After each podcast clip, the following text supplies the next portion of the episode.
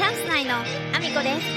す中学生の息子がいますこの放送はバク転とバク宙ができるようになりたい IT プログラミングの勉強をしながら大好きなゲームを毎日全力でやっているアミコの息子、ゴーちゃんの提供でお送りしております。ゴーちゃんありがとうございます。皆さん改めましておはようございます。岐阜県出身、岐阜県在住、ダンサー、スーツアクター、ケントマリプロデュース、現役主婦3人組ユニット、チャンス内のアミコです。本日もアミコさんのおつむの中身をダダ漏れさせていきたいと思います。よろしくお願いします。本題に入る前にお知らせをさせてください。来年1月7日日曜日、岐阜県にあります各務原市というところで、第1回各務原映画祭が開催されます。こちら第1回を記念して入場無料となっております。えー各地から寄せられた町おこし映画をご覧いただくことができます。そしてアンバサダーには俳優の加藤雅也さんが決定していて当日ご来場いただけることになってます。ぜひお越しください。お待ちしております。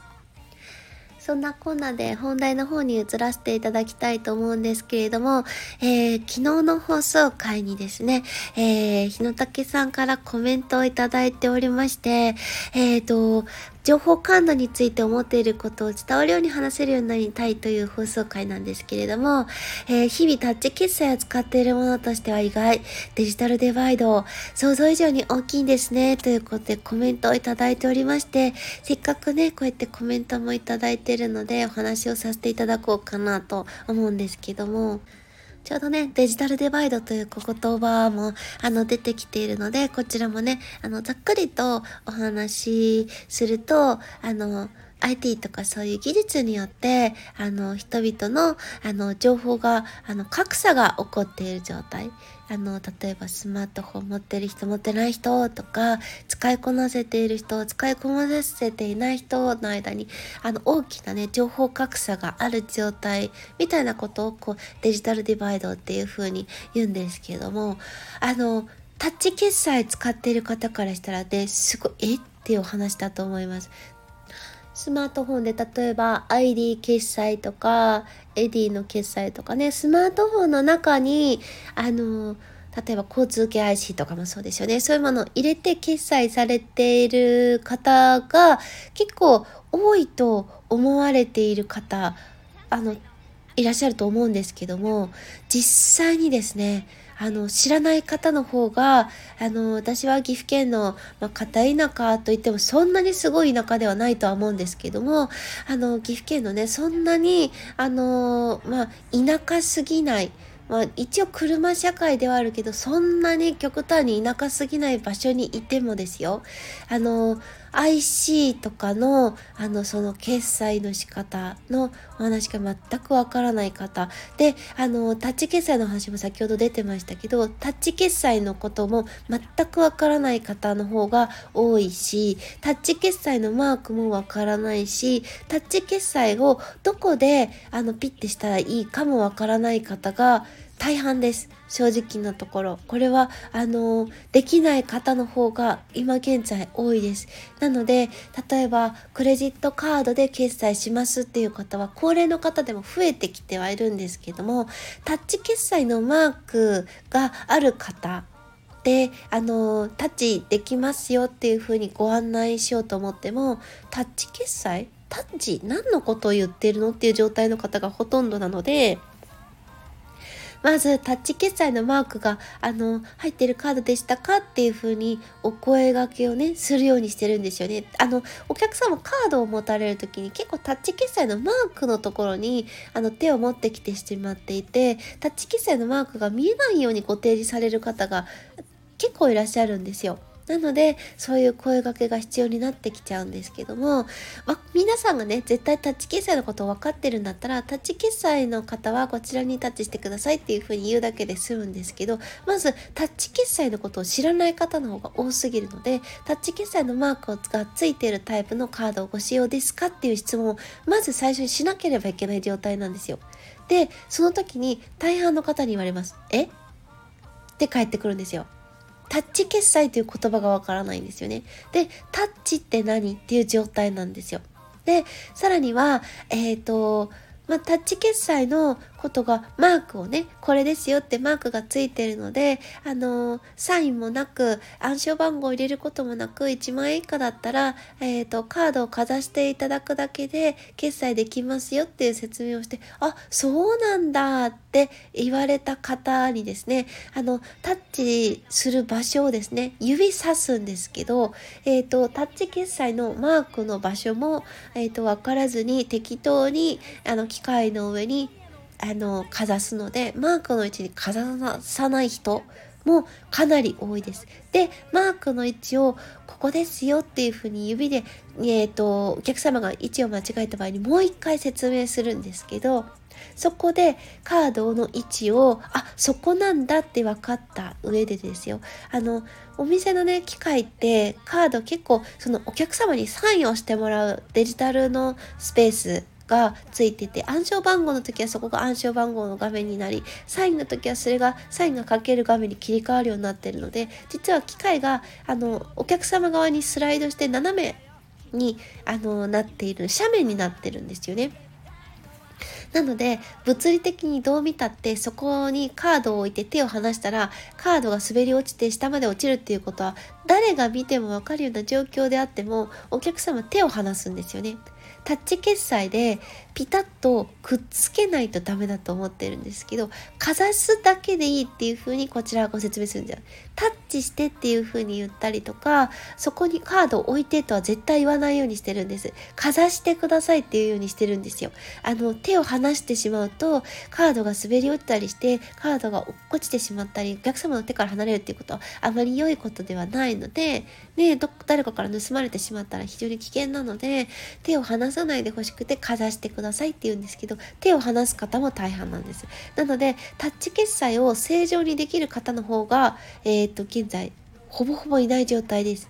これあのタッチ決済されている方はびっくりされると思います。そして都市に住んでる方とかね、あの電車での通勤をされている方とかはあのご存知の方多いと思うんですよね。あの駅とかで IC での決済とかだったりとか IC でのタッチだったりとかに慣れているのであの手から離してはいけないこともちゃんと分かっているしタッチ決済とかはどこでできているのかって大体皆さん分かるんですけど分からない方の方が多いんですよ。これはあのまあ、おそらく電車を使う方が少ないから車での生活が多いからっていうのもあると思うし、えーと、本当にタッチ決済に慣れてない方どころかタッチ決済のマークすらまだ理解してない方がほとんどという状態なんですよね。あの昨日はねあのこの話は例に出した状態で情報格差のお話をさせていただいたんですけども多分ねタッチ決済を日常であの使ってる方っていうのは本当にあのねもうタッチ決済なんてだいぶ前から出てるのであの知ってる方は知ってるんですよわざわざ説明しなくてもできるんですけどもえーと、実は、えーと、私みたいに岐阜県のね各務原市という、まあ、田舎といえば田舎だけどもでもそこまで田舎でもない地域なんですよ。まだ過疎という地域には入ってないですし一応ねあの各務原市の人口15万人弱ぐらいいるんですけどもそのぐらいの規模の地域でも、えーと、タッチ決済なんですか？っていうような状態の方の方がほとんどだという状態です。これがもう本当にねあのーね、デジタルデバイスなんていうねどころじゃない状況にびっくりする方も多分多いと思います。あのこういう状態なんですよ。なのであのスマートフォンを持っているのにスマートフォンがあればあのいらないであろう家電製品をあの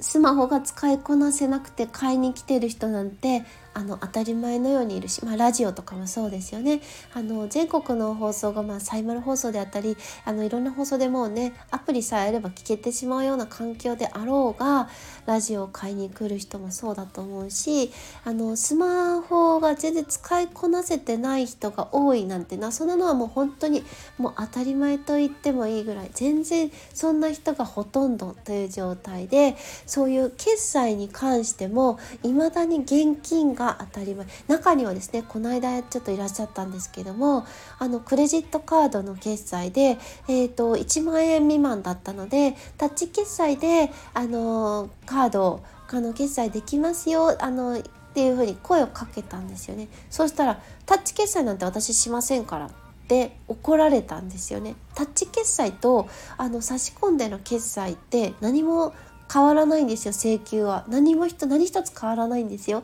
どっちかっていうと1万円以内だったらタッチ決済でサインもなく暗証番号もなく決済がスムーズに済むというだけなのにタッチ決済という言葉を知らないから拒絶してるんですよね。差し込んでやる分だけ暗証番号とかのあの手間もかかるし決済にも時間がかかるのにあの知らないから拒絶っていう状態ですよねそういう方も普通にいらっしゃるんですよ。今日はですねそういう情報格差の中で私たちは、えーと、もう生きているんだっていうことのそのね例をお話しさせていただきました。あのびっくりされた方もいらっしゃると思うんですが、えーとそこまで田舎すぎる地域じゃなくてもこういう状態ですよという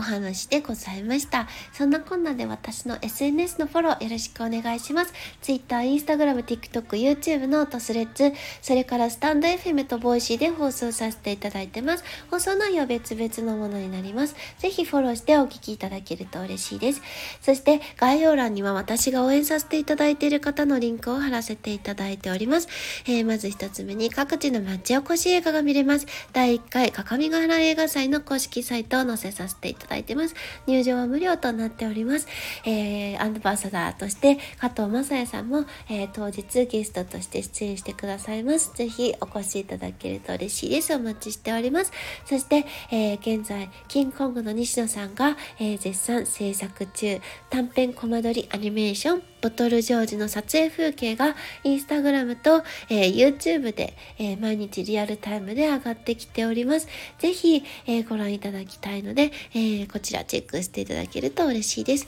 そして森田一郎さんが挑戦中です。まもなくクラファンの方終了します。初出版記念、え自分軸フェスを開催したいということでですね、え来年の1月21日大阪での、え出版記念講演会がございます。こちらまもなくチケットの方完売してしまうようですので、えー、ぜひお急ぎください。えー、そして、天日さんが挑戦中。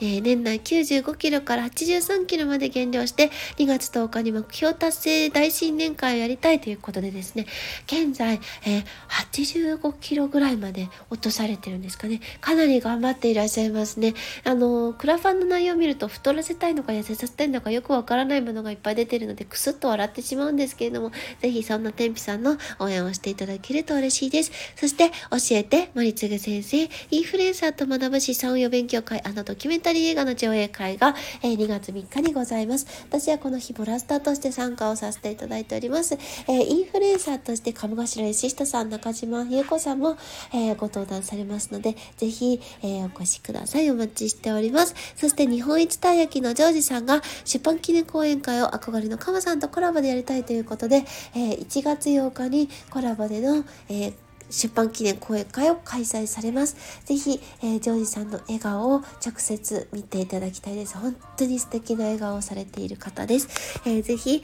えー、出版される本もチェックしてみてください。そして、現在1404万回再生しております。西野さんが唯一再生回数を狙ってあげられました、伝説の近代スピーチを超える、アラフォーアミコさんがマッサージを受けているだけの動画のリンクを貼らせていただいております。ぜひ、こちらも、えー応援をしていただきたいです。私のチャンネルで上がってないので、私には再生回数の恩恵一切ございません。西野さんに本当に笑ってもらうためだけにやっております。ぜひご覧ください。そして、ケントモリプロデュース現役主婦3人組ユニット、チャンス内の AAO という楽曲も、こちら YouTube チャンネル、ケントさんのチャンネルで上がっているものを上げさせていただいてます。ぜひご覧ください。そんなこんなで、今日も一日ご安全にいってらっしゃい。